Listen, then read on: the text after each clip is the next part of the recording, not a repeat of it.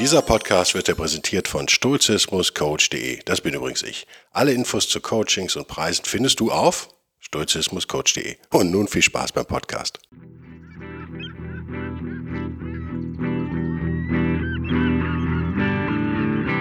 Der wilde Stoiker. Moderner Stoizismus für ein gutes Leben.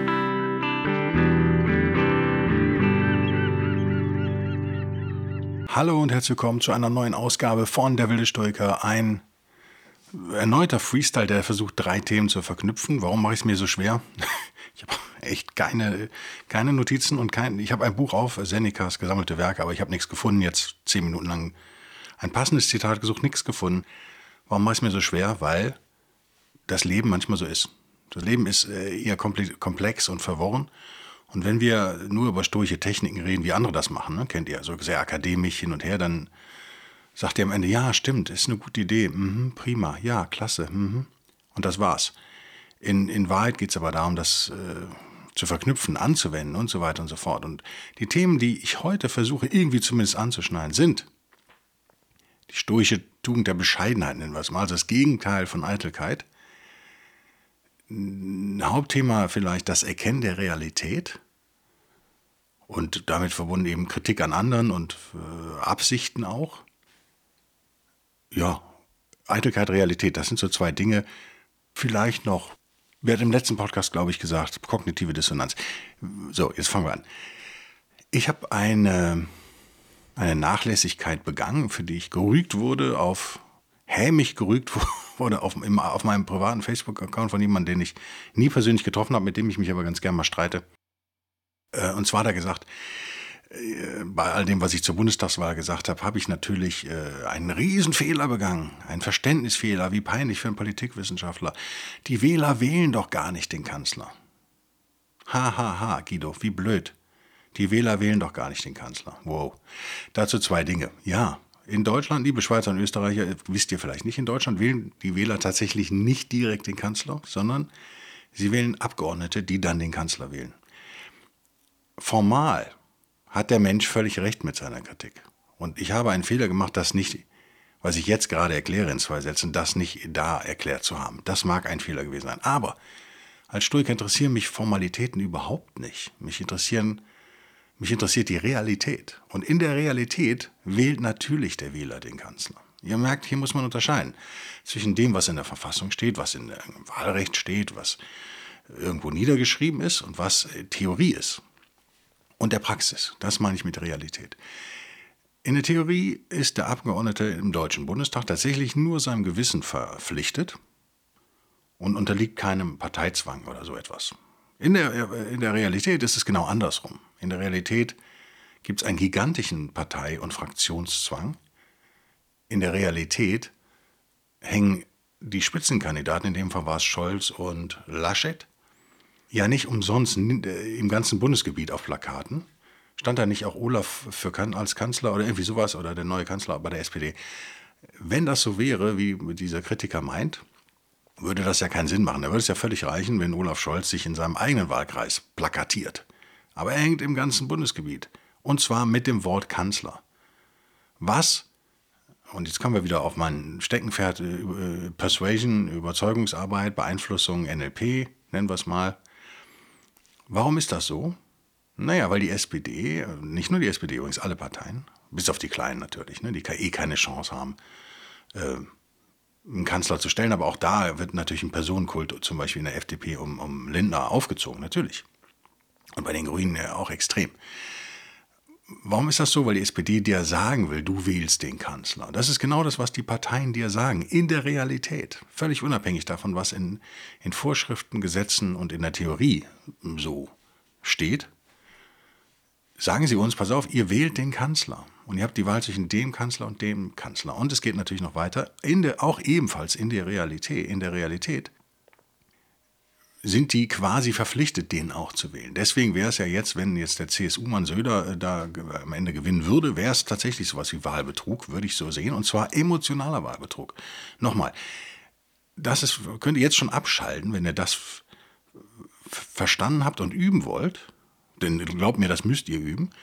Der Unterschied zwischen dem, was irgendwo steht, was Leute sagen, was in der Theorie so im Leben passiert und das, was wirklich passiert.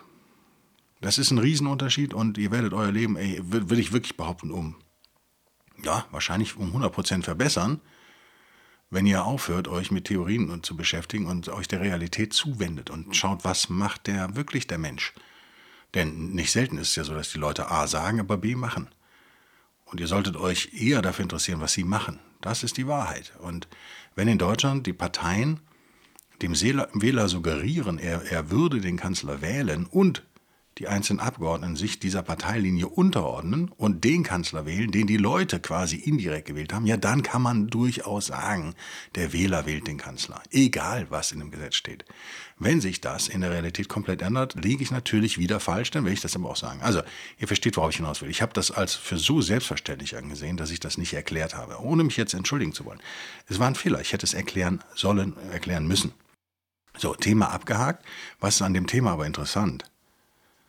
Das ist der gleiche Mensch, der übrigens dann auch von Trumpismen oder sowas geschwafelt hat. Also auch ein Argumentum ad hominem indirekt auf mich, ein Angriff auf den Menschen. Da habe ich gesagt, okay, wenn das kommt, dann wissen wir, dass es sich um kognitive Dissonanz handelt. Das kann derjenige nicht erkennen. Nochmal, wir selber leiden da auch ab und an mal drunter, der eine mehr, der andere weniger, und wir können es auch nicht erkennen. Es gibt aber ein stoisches Mittel dagegen, da komme ich dann gleich hoffentlich noch drauf. Wie gesagt, Freestyle.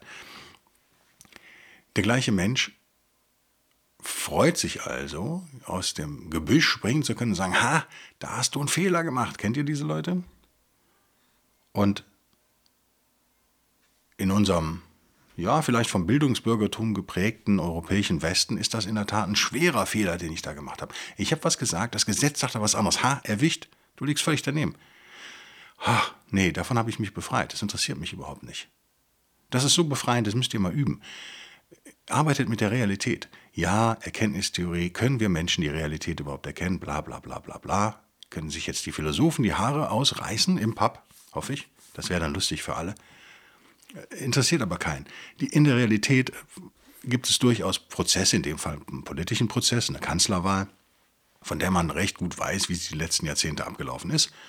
Und wir können nichts anderes machen, als darauf aufbauend auch vom heutigen Ereignis ausgehen. Natürlich kann, können wir im Einzelfall da mal völlig daneben liegen. Das ist wie, wie Corona und Impfung, habe ich auch was zu gesagt. Wurde ich auch äh, freundlich allerdings beschimpft, weil die Hörer dieses Podcasts und Hörerinnen sind sehr freundliche Menschen, habe ich gemerkt, und eher einem, ja, eher klüger als die anderen Podcasts. Ich hatte auch schon mal einen anderen.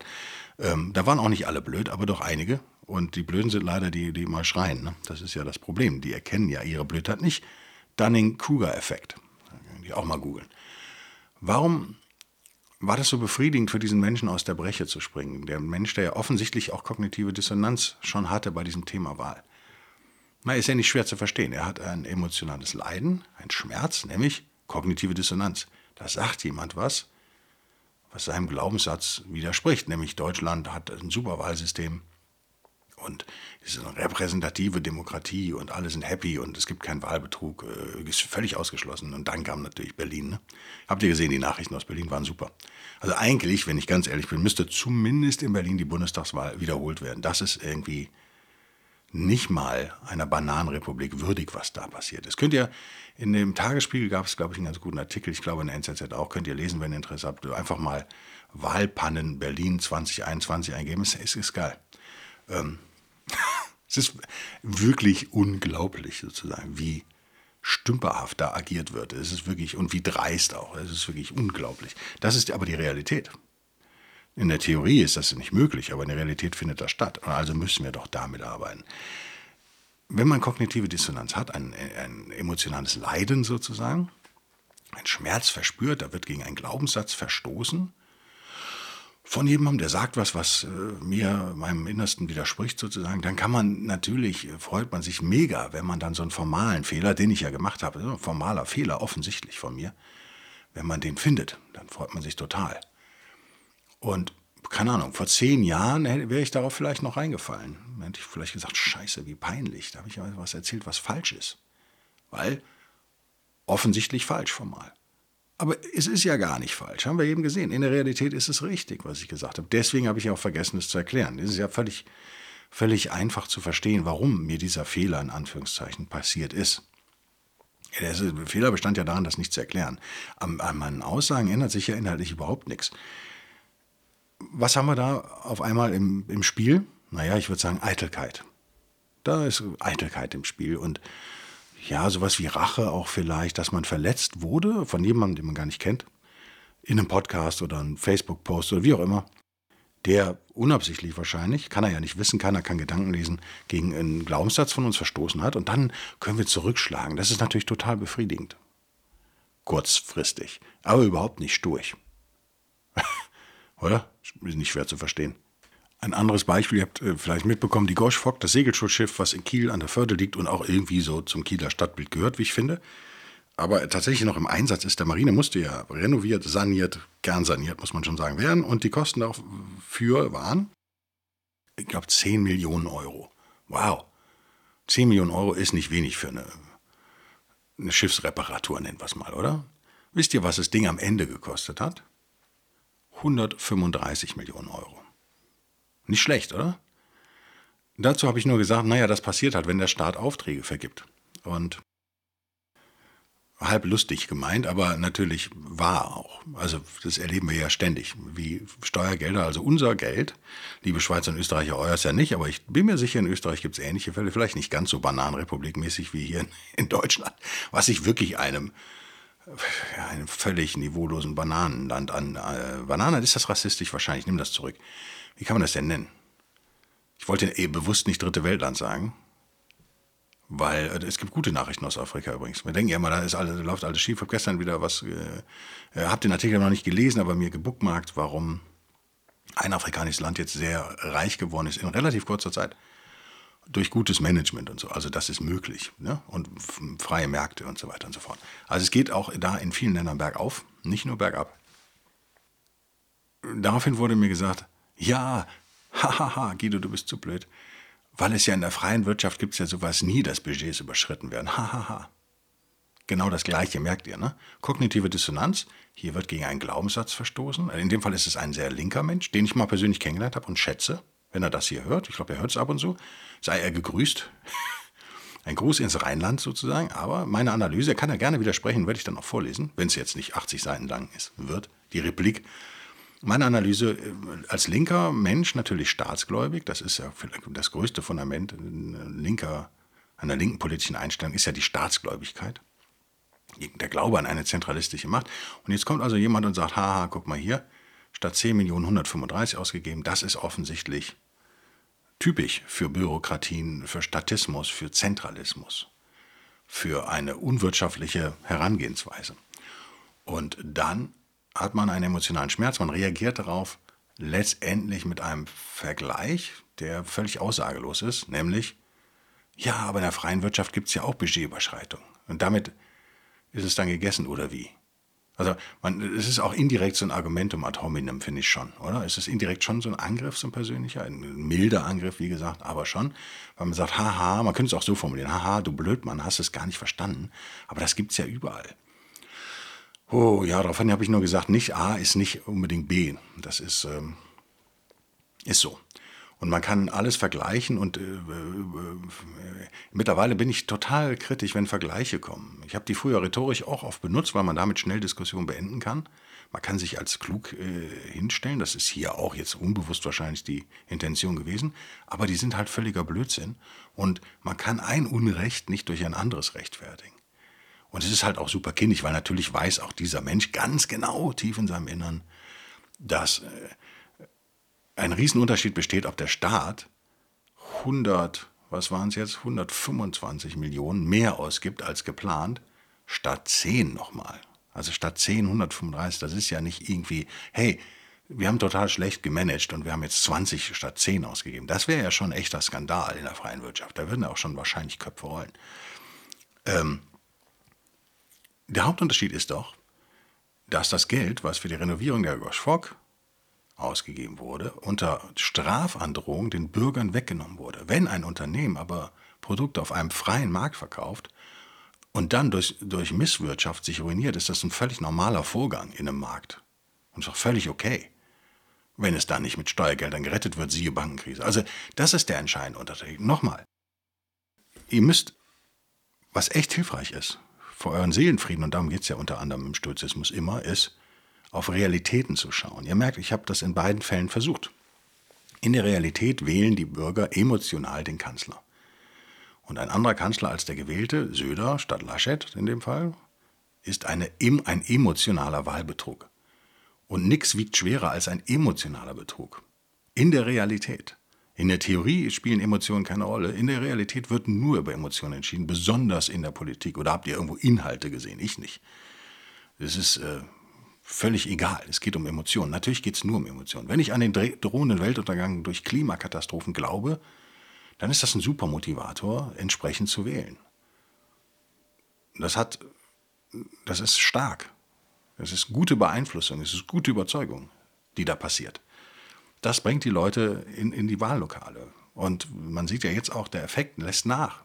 Der Effekt lässt nach. Die Angst lässt nach. Angst ist ein super Motivator. Angst ist eine Emotion. Wenn ich realistisch über das Problem diskutiere, locke ich ja keinen Hund hinterm Ofen hervor. So sieht's aus. Also Emotionen sind super wichtig. Wir entscheiden fast nur emotional. Das ist die Realität. Ah, wenn, wenn ihr Fortschritt auf eurem stoischen Weg machen wollt, würde ich euch empfehlen, beides in Betracht zu ziehen, nämlich dass die anderen eher emotional reagieren und nicht rational und selber aber versuchen, die Realität, wie sie da draußen ist, so gut wie möglich zu erkennen und sich danach zu richten. Völlig egal, was auf dem Papier steht. Völlig egal. Und kognitive Dissonanz zu vermeiden, das wollte ich ja noch sagen. Wie kann man kognitive Dissonanz recht einfach vermeiden, wie ich finde? Was, und als Merksatz würde ich hier ein, ein stoisches Prinzip damit verknüpfen wollen. Keine Ahnung, ob das sauber durchdacht ist, wahrscheinlich nicht, weil ich das frühmorgens als Freestyle aufnehme, aber für mich zumindest als Eselsbrücke gut funktioniert. Ihr könnt kognitive Dissonanz vermeiden, indem ihr euch nicht auf eine klare Seite stellt.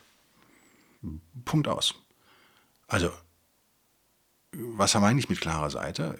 Indem ihr euch nicht ideologisiert. Bleiben wir beim Beispiel Klimawandel, weil ich es eben schon angesprochen habe.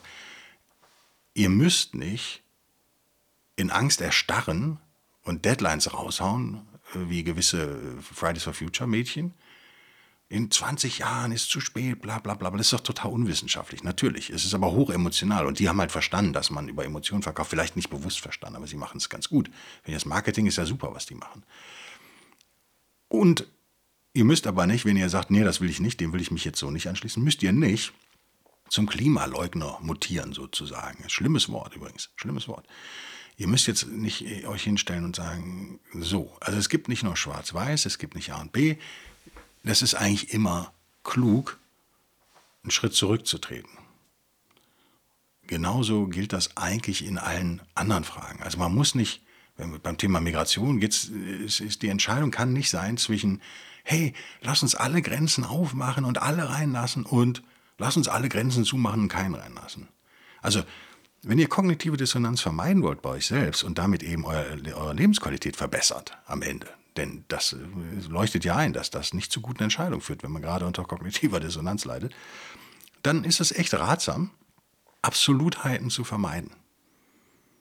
Absolute Positionen sind geradezu ein Buffet für kognitive Dissonanz. Das ist eine Falle, die ihr euch selber baut. Da stellt ihr einen Eimer hin und ihr wartet quasi drauf, dass ihr da reintretet. Wenn ihr immer eine ganz klare Meinung zu einem habt, für mich wirkt, das wirkt auf mich auch immer leicht dümmlich, sage ich mal, jetzt ganz arrogant hier. Kann ich ja mir leisten, weil ich allein im Aufnahmeraum sitze. Kann mich keiner hauen jetzt von hinten, oder? Ist keiner da. Ähm, es wirkt so ein bisschen blöd immer. Ja, aber, und wenn, wenn noch emotionale Erregung dazu kommt, wirkt es richtig blöd, ne? Kennt ihr. Ähm, das deutsche Wahlsystem ist nicht das schlechteste der Welt, um dieses Thema abzuschließen jetzt endgültig, aber es ist auch nicht das Beste der Welt. Offensichtlich. Offensichtlich kann Wahlbetrug, Wahlschlappen und Ungereimtheiten wie Berlin, wo Wahlergebnisse geschätzt wurden, statt wirklich gezählt wurden, und man so dumm war, dass in 22 Wahlbezirken exakt das gleiche Ergebnis für alle Parteien rauskam. Hat irgendjemand gedacht, wir merken das nicht? Ich meine, ernsthaft? Es ist schon geil. Also, offensichtlich in der Realität ist dieses System so nicht perfekt. Mehr wollte ich nicht sagen. Und wenn das so ist und wenn wir die Realität uns anschauen und sagen, das ist nicht perfekt und es ist verbesserungswürdig, wie wir selbst ja auch übrigens, wie alles, es gibt nichts Perfektes da draußen, dann ist das doch super. Dann können wir doch damit astrein arbeiten. Und weil wir uns in diese schöne Position gebracht haben, nämlich die Position, wie ich hoffe, der Ratio und der des stoischen Vorbehalts, würde ich das jetzt schon fast nennen. Ihr kennt den stoischen Vorbehalt anders, vielleicht. Ich glaube, im Buch erwähne ich ihn auch nur kurz, weil er auch, nicht schwer zu verstehen ist. Äh, als Stoikerinnen und Stoiker glauben, oder viele Stoikerinnen und Stoiker glauben ja an ein äh, durchdeterminisiertes äh, Universum, ein deterministisches Universum, in dem alles aus A folgt äh, zwangsläufig immer B sozusagen und A ist halt vorbestimmt und dann damit ist alles vorbestimmt. Jetzt mal banal gesagt. Also es ist äh, von, von, von Zeus, von den Göttern, vom Kosmos, von der Natur quasi vorgegeben, was passiert. Daher, und das verknüpfen sie allerdings mit so einem, mit einem teils freien Willen und äh, softer Determinismus habe ich schon mehrmals erklärt. Im Podcast spare ich mir jetzt an, an dieser Stelle, müsst ihr alte Ausgaben mal hören oder mein Buch lesen, da habe ich glaube ich, ganz gut erklärt. Ich habe peinlicherweise kein Buch von mir selbst hier im Büro. Ist auch gut, oder? Sollte ich vielleicht mal eins hinlegen? Könnte ich mich selbst zitieren. Ja, kann ich aber nicht, weil, weil ich keins hier habe. Weil ich meine eigenen Bücher so ungern lese, weil ich das ungefähr zwei Millionen Mal schon gelesen habe beim Schreiben. Naja, egal. Äh, also wir haben diesen soften Determinismus. Das heißt, wir haben als Stoikerinnen und Stoiker haben wir Wahlmöglichkeiten. Wir können unser Leben gestalten. Wir können Entscheidungen treffen heute, die unser Leben morgen bestimmen. Daran glauben wir alle fest. Da, darin unterscheiden wir uns ja auch, glaube ich, nicht von anderen Menschen ne? oder Anhängern anderer Philosophien. Und auch eigentlich nicht von religiösen Leuten, würde ich jetzt mal meinen. Auch da kann ich nicht so richtig mitreden. Ich kenne Buddhismus ein bisschen, ich kenne, also kenne ich eigentlich am besten, kenne ich einige eine buddhistische, buddhistische Richtungen und Christentum kenne ich noch, als Rheinländer zwangsläufig damit konfrontiert, und Katholizismus in dem Fall. Fürs Christentum kann ich nur würde ich das so unterschreiben. Da haben wir auch so eine Art soften Determinismus. Ja. Da haben wir auch eine, eine Gottheit, die am Ende natürlich das, den Daumen hebt oder senkt, aber wir haben so ein bisschen natürlich schon die Wahl, wie wir uns entscheiden. Das ist immer schwierig, das müssen Religionen natürlich und auch Philosophien wie Stoizismus mit spirituellen Komponenten, könnte man auch religiös bezeichnen, müssen das ja auch einbauen, sonst wäre es ja total trostlos. Ne? Ähm, deswegen ist der stoische Vorbehalt normalerweise ja der, dass man sagt, wenn die Götter es so wollen, das denkt man sich bei jeder Handlung, die man so tut als Stoikerin oder Stoiker dazu. Also ich versuche A zu erreichen, indem ich B tue. Und ich glaube, dass das funktionieren kann und ich hoffe, dass das funktioniert, wenn der Kosmos es so will. Der Weltgeist, Zeus. Wenn das so vorgesehen ist, determinisiert ist. Determiniert ist das überhaupt, kann man das so sagen? Determinisiert ist wahrscheinlich nicht vorbestimmt ist, sagen wir mal. Das ist auch ein schönes deutsches Wort. Können wir ein schönes deutsches Wort benutzen, ja. Also ich gebe mir alle Mühe und ich versuche die richtigen Sachen zu tun. Aber ich bin mir bewusst, das kann nur funktionieren, wenn ich mich in diesem göttlichen Plan noch befinde, sozusagen. Das wäre so die spirituelle Seite der Stoiker. Hat einen riesen Vorteil psychologisch. Damit ist viel Schulddiskussion äh, erledigt. Also ihr müsst euch da nicht mehr schuldig fühlen, wenn was nicht funktioniert, vorausgesetzt, ihr habt wirklich euer Bestes gegeben. Ja? Das ist Stoizismus echt, das mir total wichtig ist, keine Ausrede für Faulheit. Das kann man natürlich so interpretieren an der Stelle. Ne? Kann man sagen, oh ja, ich habe alles gemacht, was ich machen konnte, hat auch nicht funktioniert. Ja, super. Nee, also man sollte schon ehrlich sein und äh, so tugendhaft wie möglich leben und so tugendhaft wie möglich entscheiden. Und ich würde auch behaupten, dass das dann zu 90 Prozent der Fälle funktioniert, immer unter uns. Minimum, Minimum. Äh, wenn nicht zu 100 Prozent. Also in meinem persönlichen Leben wüsste ich nicht einen Fall, Ach, ja, in, in Kleinigkeiten. Also nur nervende Mitmenschen fallen mir da ein. Narzisstinnen, habe ich ja schon mehrmals drüber gesprochen, die mir das Leben schwer machen, ohne dass ich irgendwas falsch gemacht habe. Aber das ist ein schlechtes Beispiel, weil da habe ich ja auch nicht bewusst irgendwas entschieden. Da habe ich ja nur ganz normal mich nett verhalten anfangs. Das würde, würde, würde ich auch nicht ändern. Warum soll ich das ändern? Wenn 90 Prozent oder 70 Prozent der Menschen keine Narzissten sind, ist das ja die richtige Herangehensweise. Ich kann ja nicht für eine Minderheit von, sagen wir mal, zwischen 1 und 30 bis 40 Prozent, ich glaub, hoffe, mehr sind es nicht in unserer Gesellschaft, es werden mehr, denke ich manchmal, aber ja, ja, weiß ich nicht. Kann ich nicht irgendwie ein richtiges Verhalten ändern? Das macht kein, mathematisch schon keinen Sinn, oder? Also dieser sturche Vorbehalt nimmt die Schuld so ein bisschen raus und hilft uns, wie, wie ich finde, so ein bisschen gelassener zu agieren, oder? Und ich wende den übrigens auch an, wenn ich, wie ich anfangs gesagt habe, wenn wir über die Realität reden. Natürlich können wir sie nur über unsere Sinnesorgane, die bei dem einen oder anderen ja eingeschränkt sind.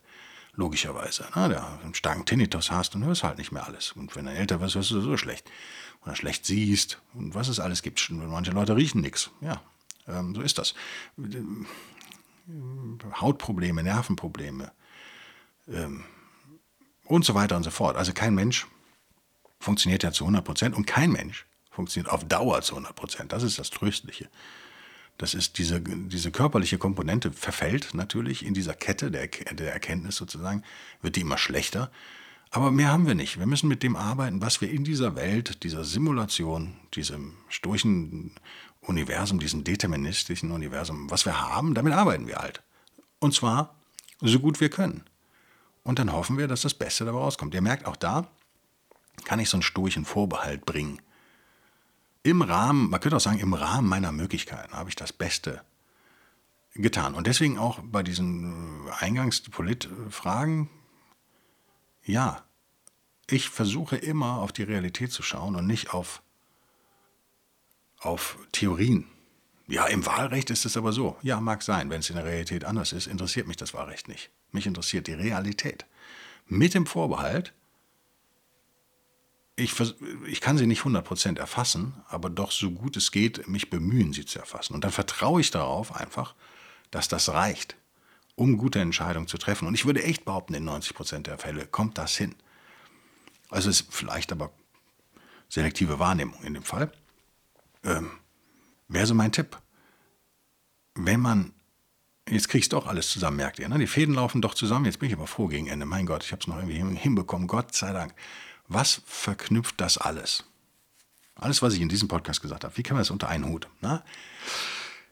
Indem wir einen Schritt zurücktreten, das wäre an der Stelle auch der stoische Vorbehalt, den wir hier bringen, indem wir uns unserer eigenen Fehlbarkeit, unserer eigenen Nicht-Perfektion bewusst sind, zum Beispiel unsere Sinnesorgane, die halt noch mehr oder weniger funktionieren, aber eben nicht 100 Prozent, bei niemandem und äh, auch unserer geistigen Fähigkeiten. Wir können die Realität nicht voll erfassen, logischerweise, aber wir bemühen uns. Wir, wir, sind uns aber bewusst, dass wir das nicht können. Das hilft vor Enttäuschung, das hilft vor, vor Selbstschuldzuweisung. Ist das ein deutsches Wort? Ach, man kann so schöne deutsche Wörter erfinden, oder? So unheimlich lange. Mark Twain hat darüber mal was Schönes gesagt, glaube ich. Der Bahnhofsvorstandsvorstehende äh, Schrankenwärter, äh, Beauftragte. Wir stehen also jetzt in unserem Leben und wir haben bewahren uns immer diesen sturchen Vorbehalt. Wir geben unser Bestes, wenn es nicht funktioniert, dann funktioniert es nicht, dann sind wir aber nicht schuld. Sondern wir geben unser Bestes und das Tugendhafteste, was wir machen können, das machen wir. So, nicht tugendhaft ist natürlich sowas wie Eitelkeit, also das, das schamlose Ausleben der eigenen kognitiven Dissonanz. Nochmal, da können die Leute an der Stelle nichts für. Man merkt es halt nicht, wenn man gerade unter kognitiver Dissonanz leidet. Und das Angreifen des anderen, Argumentum ad hominem, ist nicht logischerweise nicht stoisch und es ist auch nicht irgendwie, es ist nicht cool, oder? Da fehlt dieser stoische Vorbehalt. Diese Leute, ich mache jetzt mal äh, A, B, ich habe eben gesagt, lass es nicht in Absolutheiten reden, wir machen jetzt trotzdem mal, äh, machen nur so eine Auf gegen Ende, weil es einfach fürs Verständnis hilft. Es gibt vielleicht, ist das auch eine Trennlinie, die man so sehen kann. Die Leute, die sich äh, absoluter absoluten Meinungen und Ideologien und Dingen verschreiben und die Leute, die sich einen sturchen Vorbehalt offen halten, die sich versuchen, nach der Realität unabhängig von ihrer eigenen Ideologie und Positionierung zu richten und die deswegen weniger unter, Sturcher, äh, unter kognitiver Dissonanz leiden. Sturche Dissonanz gibt es, glaube ich, meines Wissens nicht weil sie eben vermeiden, diese absoluten Positionen einzunehmen. Das wäre irgendwie so eine Empfehlung. Äh, probiert's mal aus. Ich gebe hier keine Lebenshilfe oder sowas, aber probiert's mal aus. Ich habe damit super Erfahrungen gemacht. Es ist so befreiend, es ist so unfassbar befreiend, wenn man nicht mehr aus emotionaler, aus einer emotionalen Triebfeder raus, denn das ist es ja. ja ich, zum Beispiel leide ich unter Unsicherheit. Wenn ich jetzt eine absolute Position einnehme, also ich sehe Impfungen total kritisch oder ich sehe Impfungen total unkritisch, das sind beides absolute Positionen dann mache ich es mir natürlich auch intellektuell ein bisschen leicht, sage ich jetzt mal. Aber vor allem mache ich es mir emotional leicht. Diese, in einem Ozean der Unsicherheit, das ist unser Leben, habe ich so eine Rettungsinsel jetzt. Alle Ausländer raus. Das ist so, ne, so eine Rettungsinsel. Eine emotionale. Völliger Schwachsinn, aber hilft natürlich. Oder äh, ich beschimpfe die anderen als wie, wie Covidioten. Ah, super schlimmes Wort übrigens. Also echt peinlich auch. Also auch kreativ, es ist so unkreativ, es tut mir schon weh. Es tut mir echt weh. Als Kreativer tut mir es echt weh. Das ist, äh, es ist so naheliegend, dass es weh tut. Oder ich muss immer mit Vergleichen kommen. Ja, ja, in der freien Wirtschaft gibt es keinen Betrug. Hahaha. Ha, ha. Das ist so, hm, ich finde das so ein schamloses Ausleben der eigenen, nennen wir es mal emotionalen Dissonanz, oder? Das ist total uncool. Mache ich das manchmal auch? Ja, auf jeden Fall. Klar, mache ich das. Mache ich Fehler? Ja, jede Menge Fehler mache ich. Hallo? Aber wenn wir dem so ein bisschen bewusster entgegentreten und sagen, ja, Mo, es ist mir wieder passiert, aber es ist eigentlich peinlich, es ist nicht clever. Und warum habe ich mich eigentlich mit dieser Frau gestritten? Jetzt mal ein erfundenes Beispiel. Weil wir beide über irgendwie Grabenkämpfe geführt haben aus so extremen Positionen aus. Aber die Realität haben wir beide eigentlich nicht abgebildet. Also das wäre so ein Appell vielleicht in diesem Podcast, äh, sich mehr auf die echte Realität so weit möglich, stoischer Vorbehalt, zu konzentrieren und die dann mit Hilfe der Ratio wirklich zu erfassen und diese Gefühle mal jetzt ein bisschen zurückzustellen. Ihr merkt, es sind immer Gefühle wie Unsicherheit und auch Eitelkeit durchaus. Ich will, ich habe eigentlich jetzt vielleicht die Diskussion schon verloren, aber jetzt sehe ich, der andere macht einen Fehler und dann kann ich mich aufstellen im Podium vor 400 und sagen, ja, aber Sie haben ja noch nicht mal meinen Namen richtig geschrieben. Ich werde ständig falsch betitelt. Mein Name wird ständig falsch genannt. Da muss ich mir jedes Mal aufs Fingerchen hauen, dass ich das nicht, ähm, nicht mache. Also wenn, da versuche ich zumindest bewusst ein Argumentum einzusetzen als rhetorisches Mittel. Ist aber emotional echt ein bisschen arschlochmäßig, versuche ich eigentlich. Also ich stelle es mir dann vor, aber ich mache es meistens nicht. Ich finde es gut, es zu können. In der Theorie könnte ich jetzt die Diskussion wahrscheinlich auch entscheiden und gewinnen, aber es wäre eigentlich unter meiner Würde und es wäre nicht tugendhaft. So. Aber es ist lustig, das zu können und es ist, es ist auch einfach lustig manchmal. Solche, ne, solche Sachen können ja auch echt witzig sein. Beleidigungen können auch unterhaltsam sein. Humor ist ja oft beleidigend, so, aber man muss nicht jeden harten Witz dann auch wirklich bringen. Es reicht, wenn man sich selber amüsiert. Und wenn von den 400 Leuten 399 nicht verstehen, warum du gerade lachst, es ist doch okay. Also, Ende des Podcasts. Stichworte waren Ratio versus Gefühl vielleicht auf der einen Seite, verknüpft mit Realität versus Extremposition auf der anderen Seite, hängt, wie ihr merkt, zusammen. Extrempositionen sind immer eher Gefühle, starke Gefühle. Und als drittes der stoische Vorbehalt. Wenn es die Götter so wollen, dann wird es gelingen. Darauf vertrauen wir sowieso. Und ich vertraue darauf, dass ihr nächste Woche wieder einschaltet. Was ich mir gestern im Halbschlaf, ich konnte schlecht schlafen. Warum? Auch nochmal das als allerletztes. Ich überziehe jetzt. Ihr könnt ausschalten, der offizielle Podcast ist vorbei. Alles, was jetzt kommt, ist schamloses Überziehen auf meinen Schlafmangel zurückzuführen. Weil ich am iPad gespielt habe. Ich gebe es zu. Ich habe einen Podcast gehört und dabei am Sofa äh, rumgehangen und am iPad gezockt am iPad meiner Frau. Zack, zack, zack, zack, stundenlang. Nein, stundenlang nicht, aber bestimmt eine Stunde, 50 Minuten, sowas ging der Podcast, glaube ich. Hm. Und das heißt, dass, dass ich meinem Gehirn quasi qua Augen, also über den, über den Sehnerv mit diesem bläulichen LED-Licht äh, signalisiert habe, es ist Tag. Du kannst jetzt wach sein. Screentime. Ja, also Bildschirmlicht macht einen wach. Und ich weiß das alles. Ja, ich weiß das echt. Ich glaube, ich habe es im Buch auch geschrieben, oder? Habe ich da nicht auch was zum Schlaf geschrieben? Ich glaube schon. Ich habe es dann trotzdem mal gemacht gestern. Ihr merkt, manchmal verstoße ich auch gegen meine eigenen Regeln. Es war nicht gut, ich konnte nicht schlafen. Auf jeden Fall hatte ich folgende wirre Idee. Sag mir mal, ob das gut ist oder nicht. Gib mir Feedback. Liebe Patroninnen und Patrone, Lokalistinnen und Lokalisten und bei mir Coffeerinnen und bei mir Coffeerinner, kann man das sagen? Wahrscheinlich nicht. Und PayPalinnen und PayPal-Loser. PayPal, PayPal-Loten, PayPal-Loten, glaube ich. Ja? Wenn die Summe X erreicht ist, die Summe habe ich übrigens im Halbschlaf mir auch schon festgelegt, an monatlichem Support würde ich vielleicht zwei Podcasts die Woche machen. Wow, aber das heißt für mich echt, mindestens ein Arbeitstag fällt weg und der muss kompensiert werden dann über, über Support sozusagen. Das kann ich nicht machen. Aber ich hätte eigentlich Bock zu noch einen Dienstagspodcast zu machen. Äh, Macht Bill Burr das nicht? Der Monday Morning Podcast gibt es nicht. Den Friday Monday Morning Podcast hat er da irgendwann auch zwei gemacht. Wie war das? Ähm, ja. Gut. Überlegt euch mal. Sagt mir mal Bescheid, ob das cool wäre oder ob es zu viel ist oder ob einer reicht oder wie auch immer. Bis denn dann. Bis nächste Woche. Haut rein. Bis dann. Tschüss.